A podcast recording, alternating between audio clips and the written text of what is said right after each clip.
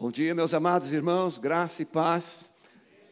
O Avso já mostrou toda a sua alegria, toda a sua empolgação, seu fervor. Mas dá uma voltinha, dá uma olhadinha em quem está em sua volta. Estava com saudade? Não. Então você não pode abraçar, mas você pode assim, olha. Olha para quem está perto de você e faz assim, ó. Olha. Viu? É assim que você pode se cumprimentar. É só você ser criativo. Olha para aquela pessoa que você está louquinho, louquinho para dar um abraço. Dá aquele sorriso, aquele brilho nos olhos. E aí se abrace. Porque se você conseguir se amar, você transferirá esse amor para o seu irmão, para a sua irmã também. Tá bom? Podem sentar. Eu quero me dirigir ao público que está em casa. É muito bom ter os irmãos aqui nesse regresso. E nós temos que fazê-lo com muito amor, com muita seriedade, para não perdermos o que estamos conquistando. Então, se você viu pela transmissão algumas cadeiras e pessoas sentadas juntinhas, nós selecionamos espaços para famílias. Então, quem está sentado é o casal, são familiares, não, não há pessoas aqui menores de, de 12 anos. Quando o Kids voltar, aí a festa será completa. Porque, veja, nós temos em média 150 crianças de manhã. Isso representa famílias. Mas eu quero me dirigir ao público que está em casa. Você foi instrumento de Deus nesses seis meses, seis meses, meus irmãos, que nós estamos lutando. E vocês puderam ver que a caminhada financeira da igreja, ela se manteve. Porque você que está aqui e você que ainda está em casa, nem todos puderam, nem todos poderão vir, mas a galeria ainda há lugar nós não teremos ainda o culto presencial à noite. Por quê? Porque nós estamos progredindo. Vamos começar domingo de manhã. A juventude já poderá voltar no, no sábado que vem. A libertação nós ainda vamos trabalhar. E o culto de domingo à noite, ele será resultado da impossibilidade de atender os inscritos de manhã. Então, se nós tivermos inscritos além, aí nós abriremos o culto da noite. Por quê, irmãos? Porque o culto online, ele tem um valor tremendo. O presencial, ele tem uma outra conotação. Você está aqui. Mas às vezes nós montamos uma estrutura para um número muito reduzido à noite. E nós queremos fazer isso com o mesmo carinho, com a mesma qualidade do culto pela manhã. Então vamos esperar que os nossos irmãos, porque boa parte da membresia da igreja não pode vir, são os idosos e são aqueles que têm filhos pequenos, não tem com quem deixar. Então esses não têm como vir e eles vão precisar esperar. Mas eu quero agradecer, irmãos. Nesse período de seis meses, a igreja não somente se manteve fiel, ampliou as cestas básicas, ela é, distribuiu, acompanhou famílias, até projetos fora que não estavam inscritos. Nós adotamos um projeto em Palmeira com 20 cestas básicas na cidade de Palmeira e nós conseguimos pagar, irmãos, 300 mil daqueles valores que nós tínhamos captado para a construção do prédio infantil. Então, da pandemia, nós estamos com uma dívida menor, 300 mil reais. E queremos, irmãos, com a graça de Deus, faltam duas pessoas e nós queremos quitar esses valores, 320 mil que faltam, até dezembro. Você pode dizer amém? amém. Por que, que nós estamos fazendo isso, irmão? Porque nós sonhamos com 2021 de grandes investimentos. Nós sonhamos comprar aquela casa da esquina nós sonhamos avançar. Nós temos a nossa filha de Santa Felicidade. Coisas grandes vão acontecer em 2021 Então nós precisamos o quê? Arar a terra em 2020. Então olha para o irmão que está aí perto de você e assim, é tempo de arar. É tempo de semear. Porque Deus dará o crescimento. Tá bom? Deus abençoe. Então quero agradecer a todos vocês que estão em casa, que não puderam e não poderão vir, mas nós estamos juntos, seja presencialmente, seja online, nós estamos juntos. Irmãos, nós vamos aprendendo a lidar com a máquina, não é? Nós temos mais de 300 pessoas nos acompanhando e somente 68 likes. Os irmãos sabem que ah, o coroa aqui não é tão assim internauta, mas eu tenho uma equipe que é, é? E eu estou aprendendo. Você, quando abre um vídeo lá no YouTube, eles pedem que você coloque o like. Por quê? Quanto mais like, mais o seu vídeo é, ele vai aparecer.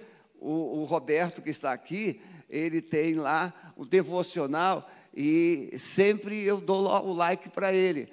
E é assim também. Então você vai fazer isso.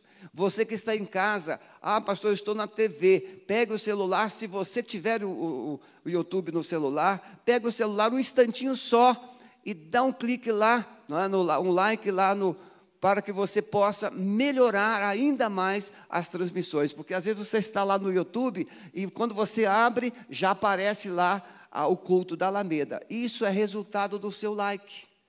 Isso é resultado da mobilização da própria membresia. Então, se você puder, faça isso, que nós queremos terminar esse culto. Eu sei que às vezes nós temos aqui pessoas que estão com a televisão e às vezes também estão com o celular. Então, nem tudo que está aqui significa que são é, conexões é, diversificadas, muitas conexões dentro da própria casa. Mas você pode fazer isso e nos abençoar. Irmãos, nós estamos vivendo um momento é, de transição da crise para um grande momento de conquista. Muitas pessoas perderam. Muitas pessoas perderam coisas.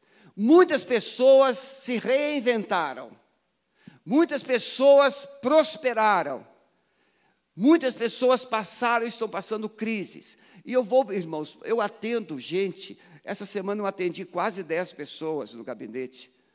E eu vou atendendo, eu vou vivendo o drama das famílias, o drama das pessoas. Eu atendo online.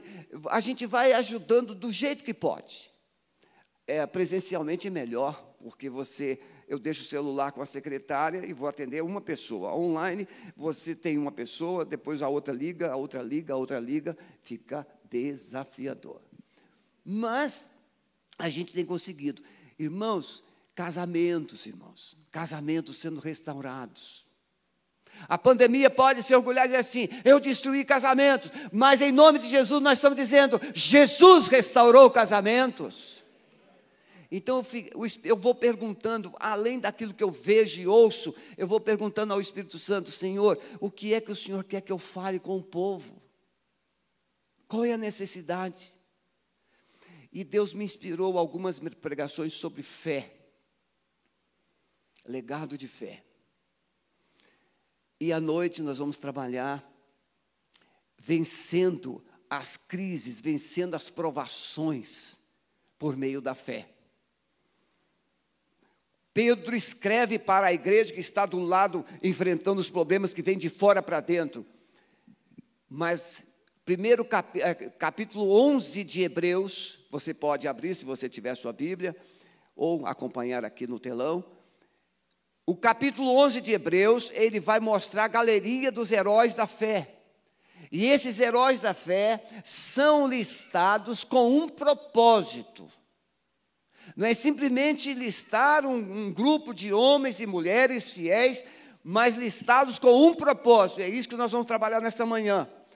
Um legado de fé. Hebreus 11, de 1 a 6. Ora, a fé é o firme fundamento das coisas que se esperam e a prova das coisas que não se vê. Pessoas que têm dificuldade de testemunhar, de falar o que é fé. Você não vê Deus, mas você crê que ele é aquilo que a Bíblia diz que ele é. Nós vamos ler vários textos que mostram como Deus é, quem Deus é, o que Deus faz, o poder dele, a soberania dele. Então a fé é o firme fundamento das coisas que se espera, é a prova das coisas que não se vê, porque por ela os antigos alcançaram testemunho. Pela fé entendemos que os mundos, pela palavra de Deus, foram criados, de maneira que aquilo que se vê não foi feito do que é aparente. Pela fé, Abel ofereceu a Deus maior sacrifício do que Caim, pelo qual alcançou testemunho de que era justo, dando Deus testemunho dos seus dons, e por ela, depois de morto, ainda fala. Pela fé, Enoque foi trasladado para não ver a morte. E eu fui pesquisar, irmãos, o Google se equivocou. Você acredita que o Google se equivoca? Porque eu fui pregar uma informação e o Google vai apontar esse Enoque aqui como filho de Caim. Ele não é filho de Caim, ele é filho de Sete, descendência de Sete. Era a geração santa.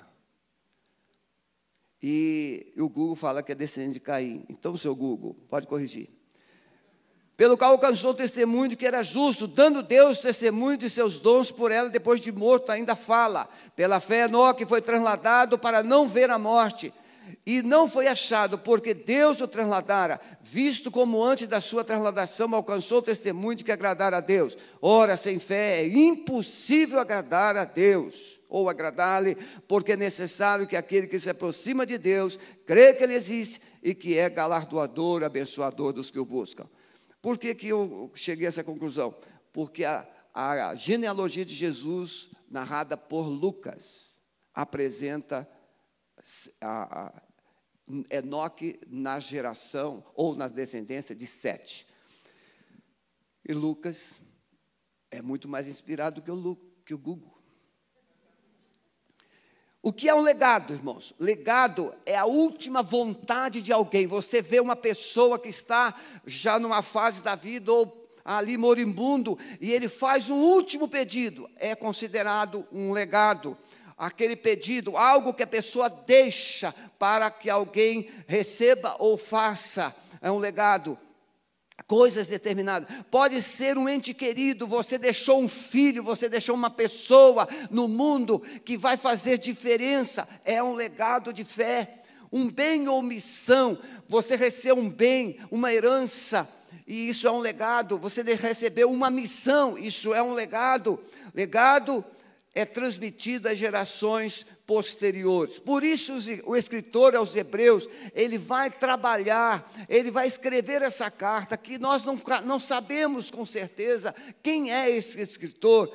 Ele se esforçou para encorajar os cristãos através do legado da fé dos seus antepassados. Então ele vai catalogar esses heróis, essas pessoas e vai apresentar para nós, para aqueles irmãos do seu tempo e para nós hoje. E olha, mais de dois mil anos, ou dois mil anos, esse legado tem influenciado. Quantas pessoas se despertaram lendo Hebreus 11 e 12?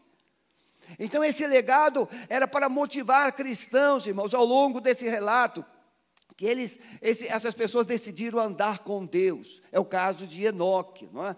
Ele decidiu andar com Deus. Então podemos entender que temos, de um modo geral, legados positivos e legados negativos. E eu deixo aí um exemplo. O Caim, ele deixou um legado positivo ou negativo? Por que, que Caim deixou um legado negativo? Porque ele matou seu irmão. Ele não ofereceu um culto que agradou a Deus. Abel deixa um legado positivo. Apesar de não deixar descendência, mas ele deixa o que? Um exemplo. E esse exemplo de Abel continua falando até hoje. Abel ofereceu um culto. Nós vamos falar, irmãos, é muito assim delicado. Muitas vezes nós lemos um texto bíblico e nós não entendemos a profundidade. Por que, que o culto de Abel agradou e o culto de Caim não agradou? Vamos aprender isso, porque o adorador, Deus procura adoradores e não adoração. E quando o adorador chega com seu coração despreparado, tudo que ele traz, pode ser o mundo inteiro, Deus rejeita. Não é o que Jesus vai ensinar em Mateus? Se você vem ao altar e você está com seu coração magoado com seu irmão, o que, que você faz? Deixa ali a sua oferta, vai primeiro reconciliar-se com seu irmão e depois você vem e ofereça a sua oferta. Porque o adorador vem antes da adoração, o ofertante vem antes da oferta. Por isso que a, a, o, o legado de Caim foi rejeitado e o legado de Abel foi aceito. O propósito do escritor era encorajar os cristãos em tempos difíceis a não recuarem na caminhada. Irmão, se você pensa, vamos lá, Hebreus 10, 36, 39. Porque necessitais de paciência para que depois de haver desfeito a vontade de Deus, possais alcançar a promessa porque ainda um pouquinho de tempo e o que há de vir virá e não tardará, mas o justo viverá da fé, ou pela fé. E se recuar a minha alma, não tem prazer nele. Nós, porém, não somos daqueles que se retiram para a perdição, mas daqueles que creem para a conservação da alma. Quando o escritor está trabalhando isso, irmãos, ele está diante de um público Vamos imaginar um pastor escrevendo para o seu rebanho nesses tempos de, de pandemia. Ele está sabendo que muitos estão desempregados, ele está sabendo que famílias estão enlutadas, ele está sabendo que famílias perderam suas casas pelo confisco, eles estão sabendo que tem gente presa, gente perseguida. O escritor aos Hebreus sabia que famílias inteiras estavam sendo martirizadas, mortas, perseguidas. Os cristãos tiveram que sair de Jerusalém. Essa carta foi escrita antes de muita coisa ainda que aconteceu, mas muito sofrimento, irmãos. Então o escritor ele pega o que ele tem de melhor. E ele encoraja aqueles cristãos a não recuarem, a não desistirem. Por isso, irmãos, nessa pandemia, um dos melhores meios de você superar e vencer é você se agarrar à palavra, é você se agarrar a um tempo de oração, é você buscar a Deus. Eu conversei com um casal e a mulher estava assim, é, trazendo sinais de que ela havia se despertado, lendo a palavra, buscando a Deus, coisas. Ela falou assim: eu não sentia, eu não desejava, eu não tinha atração, eu estava, eu estava cega. Mas irmãos, uma situação motivou e ela começou a ler a palavra, começou a orar, ela começou a pedir o Espírito Santo para falar o seu coração. Sabe o que, que aconteceu? O Espírito Santo falou. O Espírito Santo só não fala para quem não quer ouvir. Deus só não se revela para quem não quer mudar. Mas a um coração quebrantado e contrito, Deus não despreza. Então precisamos entender, irmãos, que a palavra é o melhor remédio para encorajar. Aí você vem com, ah, isso é beatice, é, é, esse fanatismo, tudo é Bíblia, tudo é Bíblia. Pois é, a Bíblia é a voz de Deus. E diante das nossas inquietações e perturbações da alma, quando Deus fala, até o diabo obedece. Então precisamos entender que o, quando o escritor vem com essa palavra, ele vem para trazer um legado, ele vem para trazer motivação, ele vem para trazer inspiração, para que eles superassem os dias maus. Primeira coisa que eu quero destacar nessa mensagem, entender melhor o que é fé e o seu propósito. Muita gente fala assim, pastor, eu tenho uma fé muito grande, mas a sua fé está em quem? Tem um hino do cantor cristão em nada ponho a minha fé, senão na graça de Jesus, no sacrifício remidor, no sangue do bom redentor. Vocês não sabem. A cantarada nova não sabe nada. Mas os crentes mais antigos como eu sabem.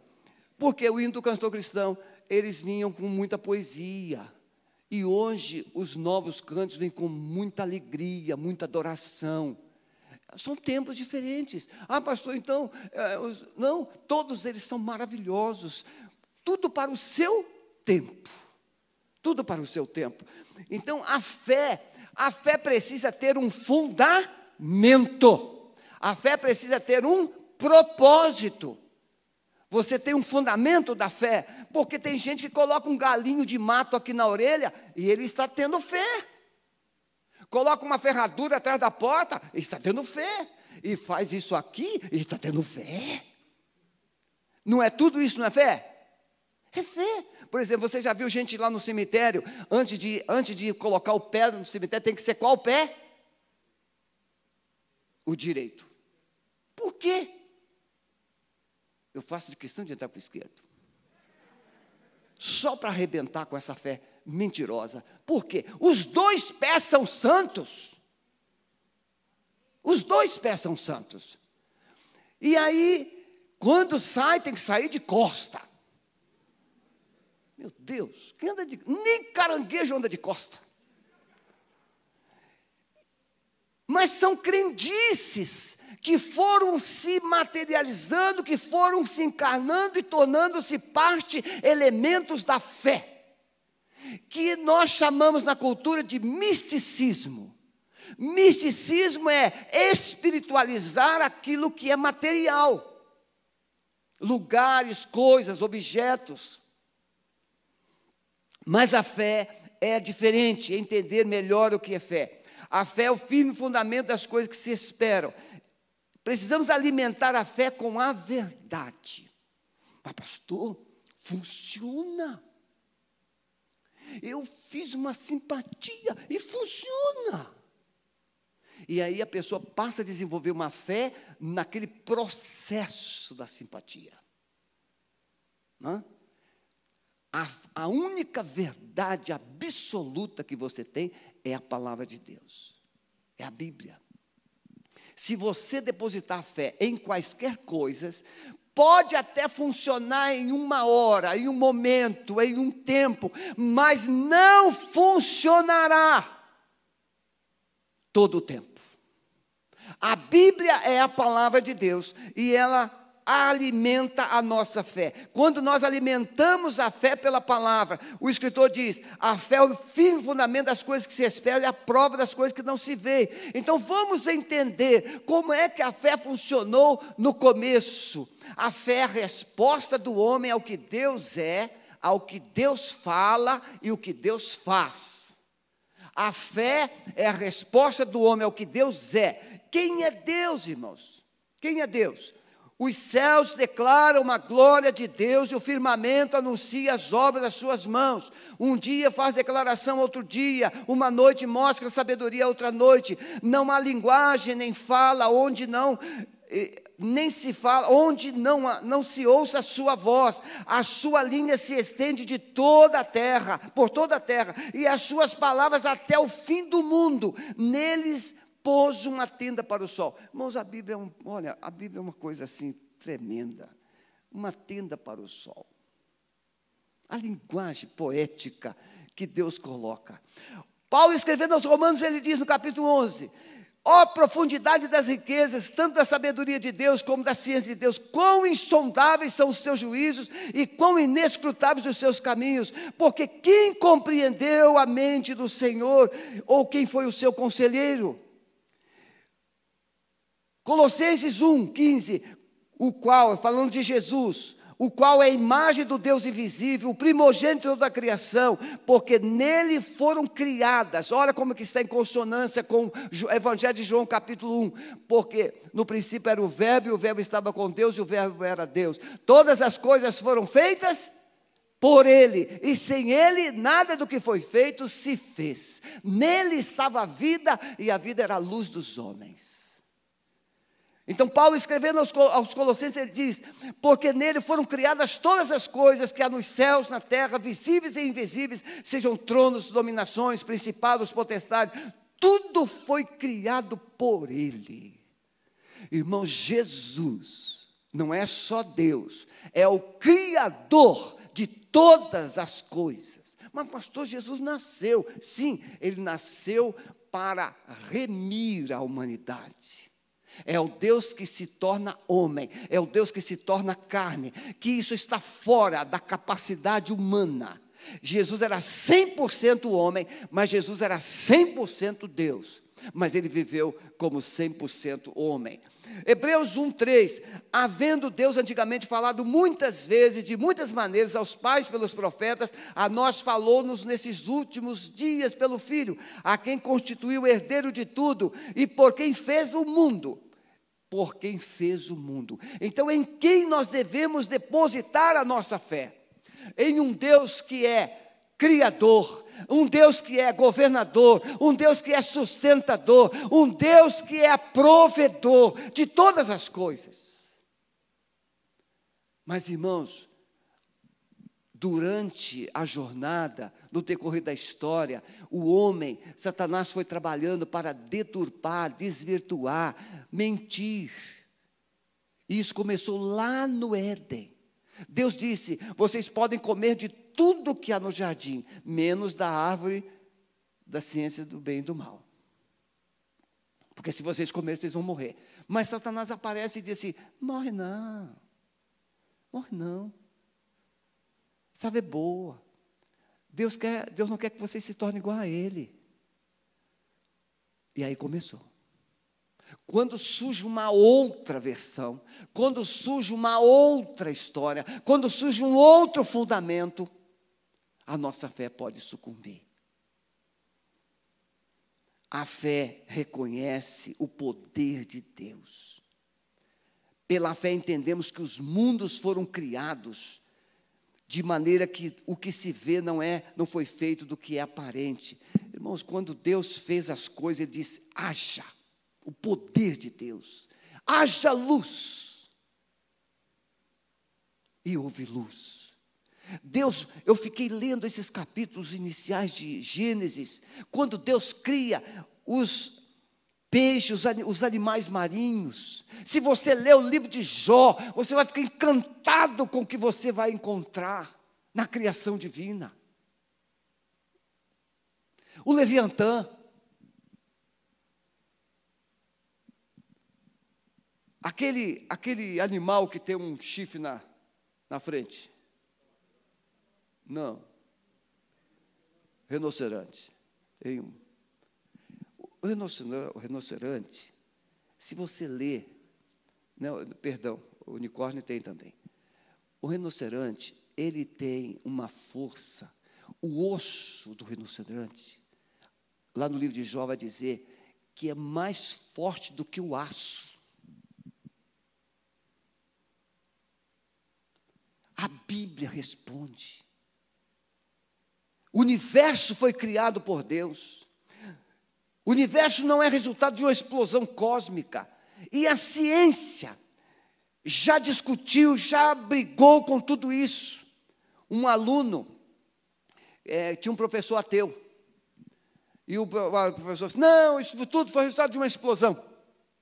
E o aluno tentou conversar, o professor não, não deu bola.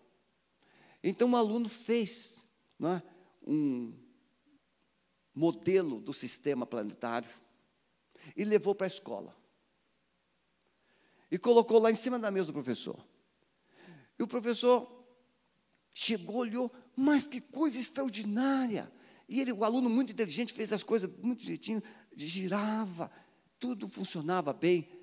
E o professor, mas é, que é isso aí? aí isso é o sistema as galáxias, são o universo isso aí. Mas quem fez? Não, professor, apareceu aí. Não, quem, quem apareceu?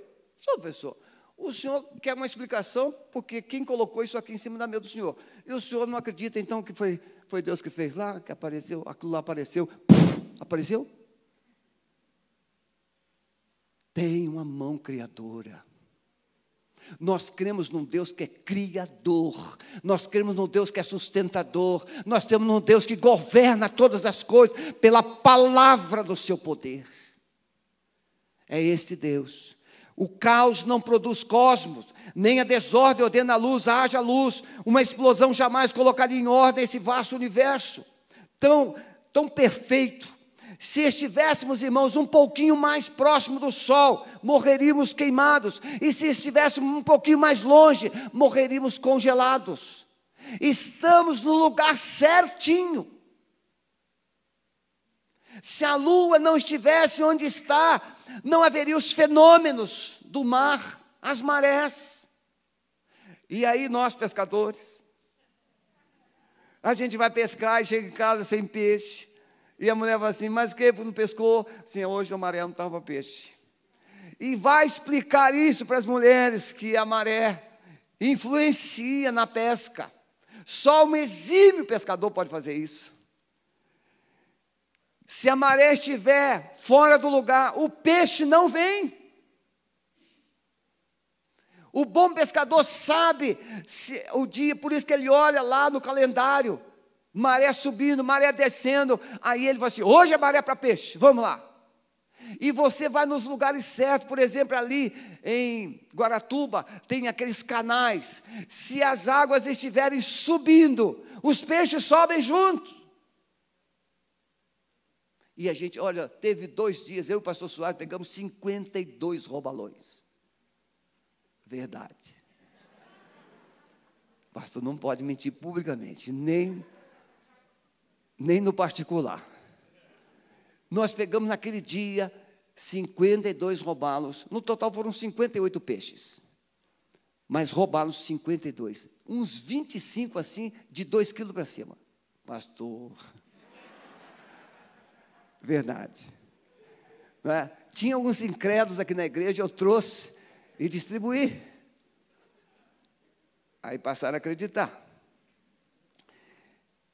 Vamos na frente. Segunda coisa que eu quero dizer, entender que a fé é o caminho para vivermos os propósitos de Deus. Irmãos, então veja: primeiro eu preciso saber que Deus existe, primeiro eu preciso saber que Ele é o Criador de todas as coisas, mas qual é o propósito de crer em Deus? Quando é que o ser humano entende que precisa crer em Deus? Quando ele está mal. Não é assim? Você já imaginou? Eu preciso de uma mulher quando você está mal. Tem marido que larga a mulher, vai viver com outra e pinta na vida. Eu estou usando marido, mas tem mulher também que faz isso. E aí o que, que acontece? Ele vai, depois de anos, vocês conhecem pessoas assim, ou conheceram. Depois de anos, ele contrai uma doença e fica moribundo. Quem é que vai cuidar dele? a esse. Porque a bonitona vai embora. Muitas vezes o ser humano vira as costas para Deus, abandona Deus, mas na hora da crise, ah, meu Deus. Por quê? Porque a fé tem um propósito. A fé ela busca resultados, ela busca respostas. Pela fé, Abel ofereceu maior sacrifício do que Caim. Quando Deus fez o homem, o casamento e a família, estabeleceu um governo, irmãos, de fé. Veja, formou o Senhor Deus o homem do pó da terra, soprou nas suas narinas o fôlego da vida, e foi o homem alma vivente. A gente prega sobre o vale de ossos secos, como eu preguei domingo próximo passado, pela manhã, e, e as pessoas ficam assim: ah, mas será que isso é verdade? Pois é, o vale de ossos secos já tinha pelo menos osso ou ossos. Mas quando Deus fez o homem, ele pegou poeira e fez o homem. Ah, pastor, esse negócio é difícil de acreditar. Difícil de acreditar é você acreditar que veio do macaco. Isso é que é difícil de acreditar. Porque se eu for na África ou aqui na, na floresta, até no Parque Barigui, tem lá aqueles macaquinhos, não desenvolve nunca. Isso é que é difícil de acreditar. Alguém acreditando que o homem, ah, uma folha, começou tudo, os animaizinhos começaram os insetos, uma folha seca caiu. É muita idiotice numa cabeça só. Mas acreditar que Deus criou, porque porque o mundo está debaixo de um sistema de desmoralizar Deus.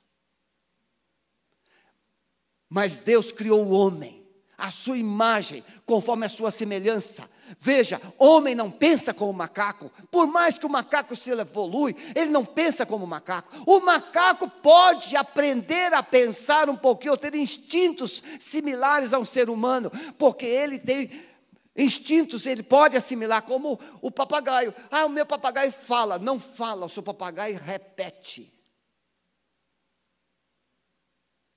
Às vezes a gente fica com essa história. Ah, meu papagaio fala. Não, ele repete as bobagens que você fala. Eu tenho um irmão que, quando eu era criança, fomos lá no vizinho e quebramos um negócio lá. E aí os outros coleguinhas faziam, quem foi que quebrou isso aqui? O vizinho é brabo. Aí eu falei assim, foi o Paulo, foi o Paulo. Quando o vizinho chegou em casa, ele gritou bravo, quem quebrou esse negócio aqui, o papagaio? Foi o Paulo, foi o Paulo. O papagaio é um dedo duro. Ele só repete. Então, formou o Senhor, tomou o Senhor Deus o homem e pôs no jardim para o lavrar. Não é possível, irmãos, andar com Deus sem fé e, consequentemente, revelar obediência. Deus fez o homem e colocou o homem no jardim e falou assim: olha, agora você vai cuidar disso aí. Deus aparecia todos os dias, tal qual nossos devocionais. Todos os dias nós devemos ter os nossos devocionais. É falar com Deus, ouvir Deus. Adão fazia devocional com Eva todos os dias. Um dia ele deixou a Eva sozinha, deu no que deu. E se arrependeu duramente. Mas Deus fez o homem para obedecer, Deus fez o homem para adorá-lo. Esse homem ouvia a voz de Deus, ele se alegrava, ele se sentia bem, todos os dias. Deus falava com ele. Se você ouvir a voz de Deus todos os dias, a sua fé vai ser forte, vai ser viva. Então não é possível. Abel foi o primeiro a entender isso, irmãos. Quando Abel ele vai oferecer esse culto, essa adoração, Abel entendeu quem era Deus. Não é simplesmente ofertar. Você já viu como é difícil a gente dar um presente para gente rica? Não é difícil? Primeiro que você não se sente a quem. E aí você pensa, vou dar um chinelo havaiana? Vou dar um cinto, uma, uma, uma bolsa? Eu não vou dar uma bolsa. Que bolsa você vai dar para uma mulher rica? Você vai ter que trabalhar o ano inteiro para dar uma bolsa para uma mulher rica. Ou seja, a coisa mais difícil é dar presente para uma pessoa rica. Por quê? Porque você já sabe que ela tem tudo. Então, se Deus é tão rico e tão poderoso e Ele já tem tudo, Ele é o dono de tudo, o que é que Deus quer de você? Você. Uma pessoa rica não precisa do que você tem, ela precisa do seu respeito, ela precisa da sua admiração, ela precisa da sua consideração. Então Abel chegou diante de Deus respeitando Deus, valorizando Deus, honrando Deus. Não era o que ele trouxe, é o que ele era.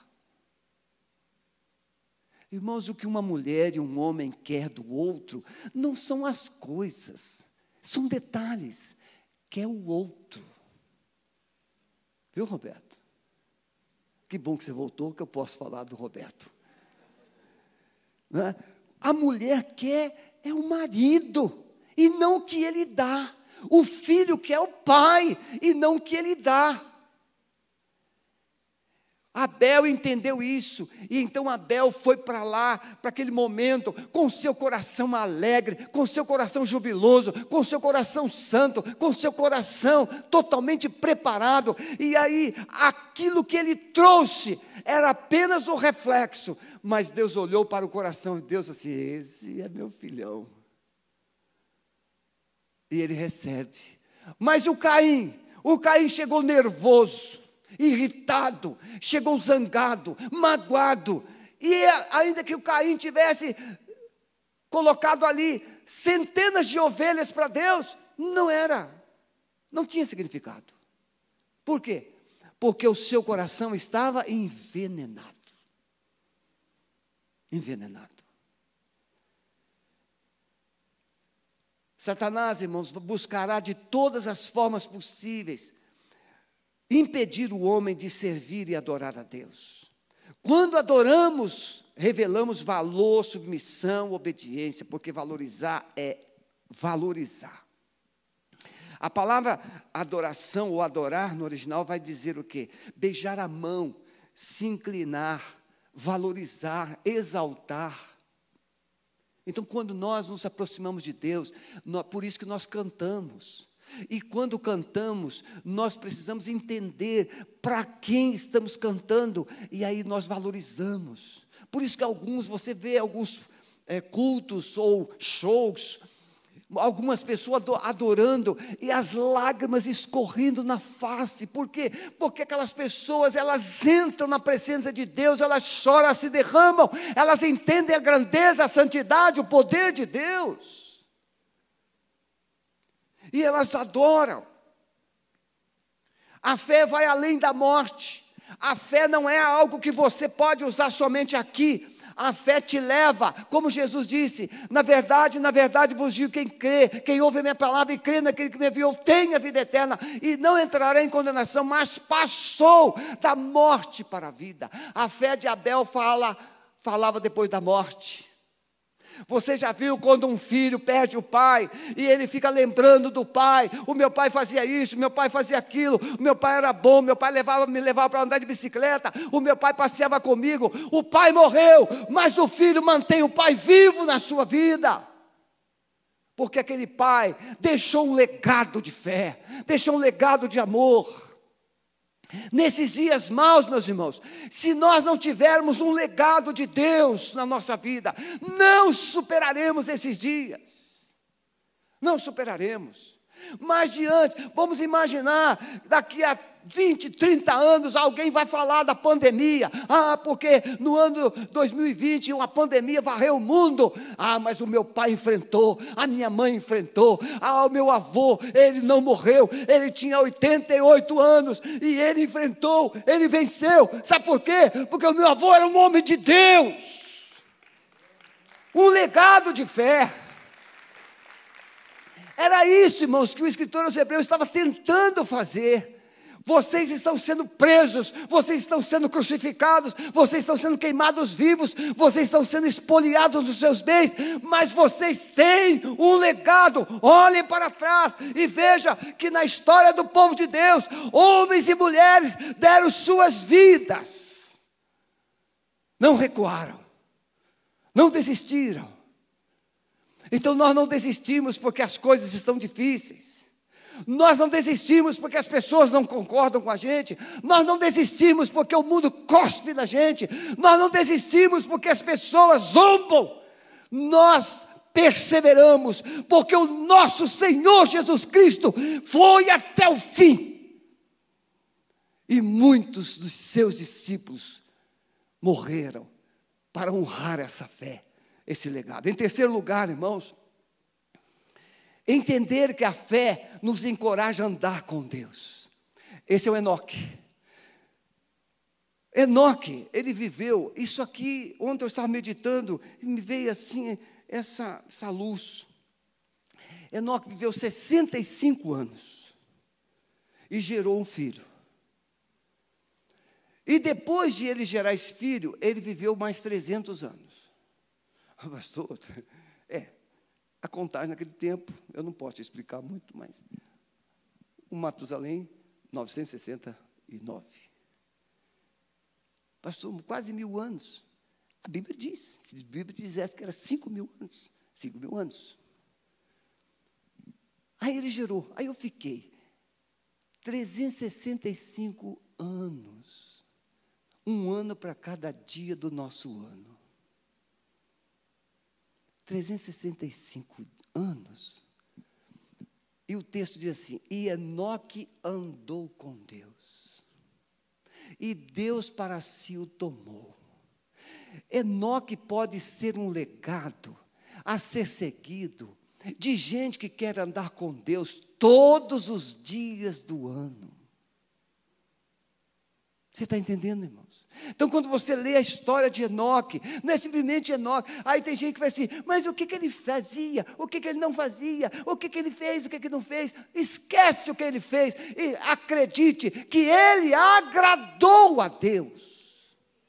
Agradou a Deus de tal forma que Deus falou assim: chega, Enoque, vem, sobe. Ele foi arrebatado. trasladado. Olha aqui, irmãos. Você pode dar uma BMW para sua mulher. E ela vai fingir que ficou feliz. Estou é hipotético. Mas você acorda, ou você chega em casa e você diz assim: Meu amor, vem cá. Eu faço muito isso com a dona Sueli. Falei assim: Meu amor, vem cá. Aí eu dou aquele abraço e seguro. Nesse frio, aí seguro. Tem muitas mulheres que trocaria a BMW por um abraço do homem que ela ama. Você está entendendo? O que é que agradou a Deus? Não foram as BMWs, os abraços, o estilo de vida. O que é que Enoque falava para o papai do céu todos os dias? Como é que Enoque acordava? O que, que ele fazia? O que, que ele renunciou? Andou com Deus. E Deus o chamou para si. Não é verdade? Deus o chamou para si. Irmãos, eu preciso entender de coração. Olha, Estamos com 253 likes. Pensou? O povo é obediente, não é verdade? Nosso povo, dá uma salva de palmas para o nosso povo, né? Nosso povo é obediente, não é? Maravilhoso. O povo de Deus é obediente, é o povo de fé. Então, as circunstâncias não podem anular a fé. Enoque viveu no meio de uma geração perversa, mas ele revelou fé. Ele ouvia a voz de Deus. Irmãos, tal qual essa pessoa que eu fiz citação agora. Tem gente que não consegue ouvir a voz de Deus, sabe por quê? Você já viu um homem assistindo jogo de futebol? Passa gente na sala, fala coisa. E... Né, Getúlio? Quando o Flamengo joga, né, Getúlio? Olha aí. E deve estar jogando agora. Fiquem quietos, ninguém me fala, ninguém não gosta, ninguém me dá notícia de jogo durante e depois do culto. Cada coisa no seu lugar. Então, tente imaginar. Aí você está ali. Aí a mulher chega, meu bem, meu bem ele está nem aí. E a mulher também, quando está fazendo algo que ela fica ali concentrada, o homem chega. A mulher é igual o povo, faz cinco coisas. O marido não, não. Irmãos, mas quando a gente para e fala assim, fala meu amor, o que, que você e quando às vezes você chega para falar com a mulher assim, ela fala assim: agora não quero falar mais não. Não é assim? Quem aqui já fez isso? Algumas mulheres já fizeram isso. Mas Deus não faz isso. Deus fala com você dez, cem vezes e você não prestou atenção. Mas quando você fala assim, Senhor, por favor, fala comigo. Aí Deus fala assim: Eu vou falar de novo. Essa querida, ela decidiu ouvir a voz de Deus e ela ouviu, porque ela parou para ouvir. O coração se dispôs a ouvir. A fé, meus irmãos, depende de ouvir a voz de Deus. Você não vai fortalecer a sua fé ouvindo mentirosos, ouvindo críticos, ouvindo a cultura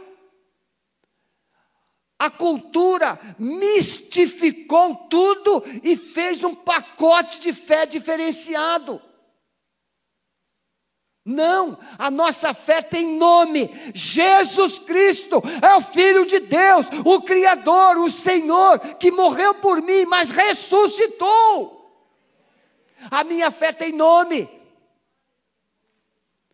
Enoque produziu uma vida que agradou aos olhos de Deus. Quem vive pela fé se aproxima de Deus. Tem gente que fala assim: Eu tenho muita fé, mas vive longe de Deus. Somente quer os favores de Deus. E aí, é porque eu estou na internet, senão eu ia contar uma piada para vocês. Tem pessoas que maltratam o cônjuge e depois quer carinho. Só o cão faz isso, o cachorro. Tem que falar cachorro, porque senão pensa que o cão é aquele. Só o cachorro, o cachorro você bate, você bate, você maltrata e depois ele vem te lambe. O seu cônjuge não é cachorro. Nem o gato faz isso. Se você maltratar um gato, ele corre toda vez que você entra. Aliás, ele já foge por instinto. O bicho. Deixa para lá. Precisamos entender que a fé nos prepara e nos livra do juízo. Pela fé, Noé, divinamente avisado das coisas que ainda não se viam, temeu e, para a salvação da sua família, preparou a arca. Irmãos, Noé vivia no meio de uma geração tal qual Enoque, mas Noé ouviu a voz de Deus. Noé constrói uma arca e ele construiu. Não questionou, mas senhor, senhor, senhor. Não, Noé construiu. Deus chama Abraão e diz: anda na minha presença e ser perfeito. Abraão largou tudo para trás e foi andar com Deus. Um estudioso disse que Abraão levou anos para treinar os seus ouvidos para ouvir a voz de Deus, porque Abraão não tinha Bíblia. É Moisés que foi escrever uns 450 anos depois. Abraão só tinha a voz de Deus. E então ele precisou treinar os seus ouvidos para ouvir a voz de Deus. A arca, meus irmãos, ela foi o meio que Deus deu para Noé salvar a sua vida e salvar a sua família. O nome Noé significa descanso, alívio, conforto. Você pode ser um alívio para a sua família, você pode ser um conforto, um consolo para a sua família, se você for um homem e uma mulher de fé. Podem perceber, irmãos, quando uma pessoa de fé chega na família, todos se sentem seguros, sim ou não?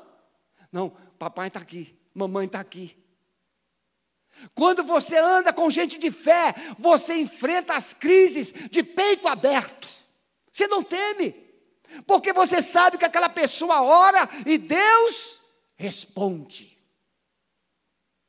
Conta-se uma história sobre Moody e sobre o príncipe dos pregadores, Spurgeon.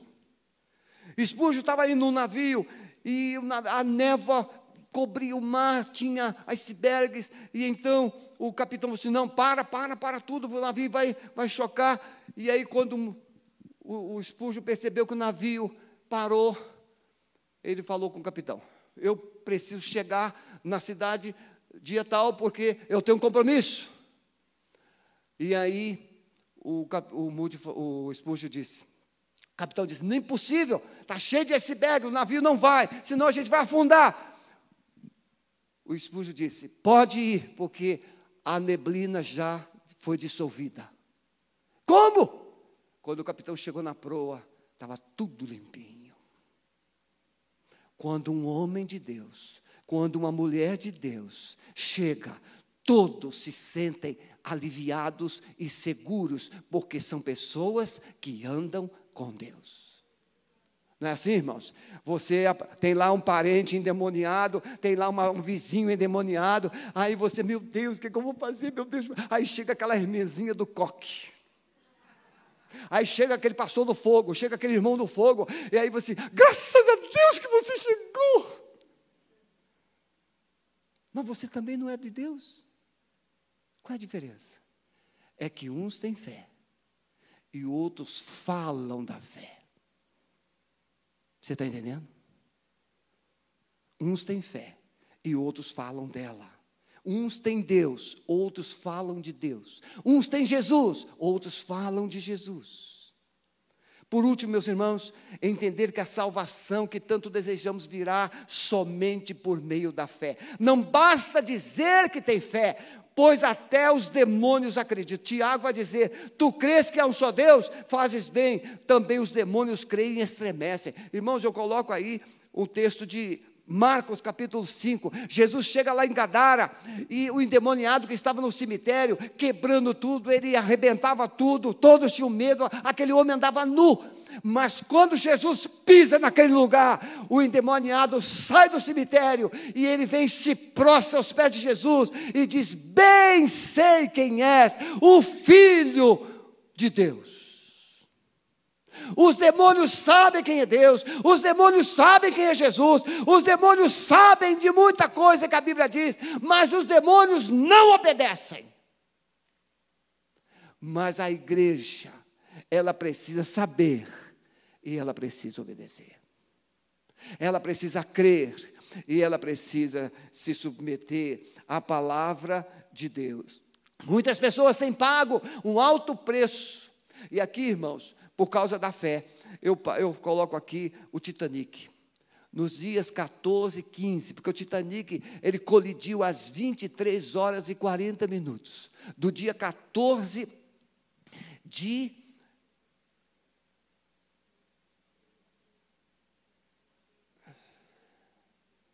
Calma. Abril de 1912. No dia 14 ele colidiu e foi até as 2 horas e 20 da manhã. Irmãos, vocês lembram quantas pessoas tinham naquele navio? 2.208 pessoas. 1.496 pessoas morreram. Mas quando aquele navio foi batizado, o dono do navio, o fabricante do navio, foi elogiado. E ele disse: Esse navio nem Deus pode afundar. Eu trago aí uma experiência, está no Google, está lá no Google. Está no YouTube, perdão, está lá no YouTube. Tem até mais de uma lá. Há algumas versões que diz que é lenda, mas tem imagens, tem fotos. Uma moça chegou, os amigos chegaram na porta, lá em Campinas, São Paulo, com os amigos bêbados. E a mãe preocupada, assim: minha filha, cuidado, minha filha, cuidado. Aí a filha, não, mamãe, eu vou, eu vou, eu vou. E ela falou assim: minha filhinha, vai com Deus. E a menina querendo curtir diante das, dos amigos, disse, só se ele for no porta-mala, mamãe, porque o carro está muito cheio. E aquele carro colidiu, e aqueles cinco jovens morreram. E o guarda que foi registrar o episódio, ele percebeu que o porta-malas ficou intacto. E, para surpresa, quando abriram o porta-mala, tinha uma bandeja com 18 ovos, todos inteiros. Nenhum se quebrou. Porque aquela menina colocou Deus no porta-malas. Tem muitas histórias no YouTube com Deus, de Deus não se zomba. Irmãos, nós não podemos usar a nossa fé para zombar de Deus. Nós não podemos usar a nossa fé para brincar com Deus. Nós estamos vivendo dias maus e nós queremos respostas sérias. Se nós queremos respostas sérias, nós precisamos ter uma vida séria, nós precisamos ter uma fé séria, nós precisamos ter um comportamento sério, nós precisamos ter tudo sério, porque o nosso Deus é um Deus sério. Ele leva muito a sério o que nós somos e fazemos. Noé enfrentou a zombaria do seu tempo, as injustiças, a corrupção, mas ele permaneceu firme. Quantos, quantos anos Noé ficou construindo aquela arca, irmãos? Pedro vai dizer: 120 anos. Você já imaginou isso? É mais do que a gente vive passar a vida inteira. Mas por que, que a Bíblia fala 120 anos? Porque você vai precisar passar a vida inteira construindo a sua conduta, a sua vida, para poder entrar no reino de Deus. Não é só um dia, não é só um momento, não é um momento de fervor, um momento de alegria, e depois você vai viver do seu jeitão todos os dias. Noé ficou 120 anos com aquele martelo, com aquele serrote, com aquele tudo fazendo lá aquela arca, e zombaria, e zombaria. E você já viu muitas ilustrações é, de Hollywood sobre isso. Mas Noé permaneceu. Deus mandou ele entrar, ele entrou. Deus fechou a porta por fora. E Jesus vai fazer referência de Noé. Jesus vai citar a história de Noé. Ela não é fictícia. Como o dilúvio não foi fictício. Noé e sua família foram salvos. Por quê, irmãos? Jesus vai dizer: Mas daquele dia e hora ninguém sabe, nem os anjos do céu, mas unicamente meu Pai, como foi nos dias de Noé, assim será também na vinda do Filho do Homem. Porquanto, assim como nos dias anteriores ao dilúvio, comiam, bebiam, se casavam e se davam em casamento, até que veio Noé, entrou a arca. Então não perceberam, até que veio o dilúvio e os levou todos. E Jesus termina dizendo assim: assim será a vinda do filho do homem. Quantos aqui acreditam que Jesus vai voltar? A gente dá um amém, não dá? Mas quantos estão preparados para a volta de Jesus? Acreditar que Jesus vai voltar é um fato. Está pronto como as virgens Cinco virgens prontas, cinco virgens não prontas. Irmãos, nós não sabemos explicar como tudo vai acontecer exatamente, mas sabemos explicar que Jesus virá. A Bíblia diz que uma trombeta será tocada. Uma trombeta vai ser tocada.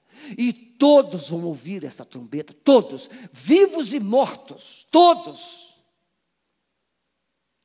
os mortos ressuscitarão, os vivos serão transformados. O que é isso? Receberão corpos espirituais, celestiais. Pastor, mas até aquele que vai para o inferno vai receber um corpo espiritual? Vai, porque é um corpo indestrutível, vai sofrer eternamente. É o fogo que não se apaga, como o gozo que não termina, como a alegria que não termina. Então, nos dias de Noé, houve esse comportamento, mas hoje nós estamos falando mais do que tem gente que até está marcando data para a volta de Jesus. Não preciso saber o dia de Jesus voltar. Você pode falar, ah, pastor, eu recebi uma revelação que Jesus vai voltar no dia 14 de outubro. Não, não tenho preocupação com o dia da volta, eu preciso estar pronto. Eu preciso estar com o coração focado no Senhor. Quando Ele falar, vinde benditos do meu Pai, é eu que preciso estar pronto para receber essa palavra. Mas muitos vão ouvir: apartai-vos de mim, malditos, para o fogo eterno. Você não quer ouvir essa palavra, então hoje, prepare-se, receba um legado de fé, porque pela graça sois salvos, por meio da fé, não vem de vós, é dom de Deus. A salvação é pela fé. E a fé em que, pastor? A fé num Jesus Cristo que veio, num Jesus Cristo que viveu, fez os seus milagres, num Jesus Cristo que morreu na cruz, num Jesus Cristo que ressuscitou, e num Jesus que foi assunto aos céus, mas vai voltar. Ah, meus irmãos, quem está se casando hoje? William. Já imaginaram? William, no, no casamento Judaico não é o noivo, a, a noiva que entra, é o noivo. É o contrário. Tente imaginar, mas na nossa cultura, o noivo está aqui, ele está aqui. E que dê noiva? Não, não acontece? A abençoadinha demora. Meu Deus do céu. Mas ele desiste de ficar aqui esperando. Eu já fiz casamento, que a noiva demorou uma hora e meia. E a, a culpa não era dela, coitadinha, a culpa era da mãe que estava esperando uma convidada. E eu tive que ir lá e falar assim: ou a senhora autoriza a entrada da sua filha, ou eu vou embora. Pastor, o senhor fez isso? Fiz e faço, porque é desrespeito com todos que vieram. E ela, o noivo não desiste, porque a noiva demora. Jesus, irmãos, é o que virá. Nós somos a noiva, ele virá, a trombeta vai tocar e nós estamos aqui esperando. Mas tente imaginar a alegria. Já viu a cara do noivo quando a noiva surge lá? Coitado. Ninguém olha para ele. Por isso que você nem sabe a cara do noivo. A noiva toma, rouba toda a cena. Irmãos, assim também, quando Jesus vier, irmãos, ninguém vai ver nada, é só glória, é só glória, é só glória, é só glória, porque Ele virá com resplendor e grande glória. Todo olho verá, toda língua confessará, todo joelho se dobrará, que só Jesus Cristo é o Senhor. Esse é o legado de fé, meus irmãos. Esse é o legado. E eu quero desafiar você nesta manhã. Se Deus te chamasse hoje, que legado você deixaria? Como está a sua casa? Como está a sua família? Como está o seu coração? Se Deus te chamasse hoje, a sua família diria: Ah, ele, ela, foi um um homem ou mulher tremendamente comprometida com Deus. E aí vem opções futuras. Não, meu pai, minha mãe não ensinou a gente a fazer assim, não. Meu pai e minha mãe ensinou a gente a fazer o certo. Legado de caráter. Legado de fé. Legado de princípios. Legado de valores. Meus irmãos, o Espírito Santo está aqui. E Ele quer te levantar. Para você não recuar nesses dias maus. Ontem, depois desses dias de chuva, eu fiquei em casa e às vezes atendendo aqui no gabinete, e essa chuva, um frio terrível. E eu ontem consegui, o céu, vocês viram ontem, o céu amanheceu, não tinha uma nuvenzinha, nenhuma nuvenzinha, azulzinho, azulzinho. E eu estava caminhando lá no meu condomínio, correndo lá. E aí eu falei assim, Senhor, o Senhor é incrível, o Senhor é incrível. Depois de tantos dias de chuva, o sol, o céu nublado, e hoje o Senhor nos dá um céu limpinho, limpinho, limpinho. E aí, quando eu passo na beira da grade, veio um vizinho meu que mora do outro lado, do lado de fora do condomínio. Ele tem 88 anos. Eu já falei de Jesus para ele.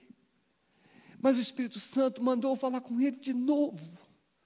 E eu chamei ele três vezes. E ele ficou, ele é meio assim, desconectado com tudo. É um homem esquisito. Mas eu vou, chamei de novo, chamei de novo pelo nome. E aí ele, ele veio, eu falei assim, chega aqui, por favor, chega aqui, fulano, fica aqui. E ele chegou perto de mim, eu disse, Jesus está mandando dizer para o Senhor que ele está voltando. O Senhor precisa estar preparado. Irmãos, eu posso ser levado, mas os meus vizinhos todos vão dizer: Ele falou de Jesus para ele todos os dias. A nossa escada lá no nosso condomínio, a escada de Jacó, a gente ora todas as noites. Nós temos um legado para deixar. Você precisa hoje decidir não somente receber os legados espirituais, mas também de deixar um legado de fé. Se você está aqui nesta manhã e entende que precisa se posicionar para viver uma vida comprometida com Deus, e quem sabe temos pessoas aqui ainda que não conhecem, conhecem, conhecem, mas ainda não tomaram aquela decisão radical de entregar a vida a Jesus. Gostaria que você ficasse em pé onde você está. Se você quer tomar uma decisão de se comprometer, de viver um legado de Deus, de testemunhar, de glorificar o nome dEle, como Noé, como Enoque. Fique em pé onde você está. Eu quero, pastor, deixar um legado de fé. Eu quero viver um legado de fé. Pode ficar em pé. Você não virá aqui à frente porque a gente não pode. E você que está em casa, coloca no chat. Eu decido viver por fé a partir de hoje. Eu estou entregando a minha vida a Jesus. E eu não quero viver sem deixar uma marca nessa vida. Coloque aí no chat. Agora vocês podem ficar em pé. E vocês que ficaram em pé, assumindo essa postura de fé, de comprometimento, de obediência, decidam andar com Deus todos os dias, porque Ele está esperando por você. Amado Espírito Santo, nós abençoamos a vida dos teus filhos. Quebra o jugo, quebra, Senhor, as fortalezas, os encantamentos com essa vida, e traz um fogo no coração de cada um, para que, deixando para trás as coisas que lá ficam, prossigam para o alvo da soberana vocação do Senhor em Cristo Jesus. Acenda, Senhor, a chama de um legado de fé no coração de cada um, dos que estão aqui e dos que estão em casa. Todos sejam alcançados por Ti. Nós os abençoamos em nome de Jesus. Amém. Vamos encerrar cantando essa música. Depois vocês estão despedidos, lembrando que quem está por trás, lá atrás, deve sair primeiro. Evitem os contatos. Vamos manter todos os cuidados necessários. Deus abençoe. Muito obrigado.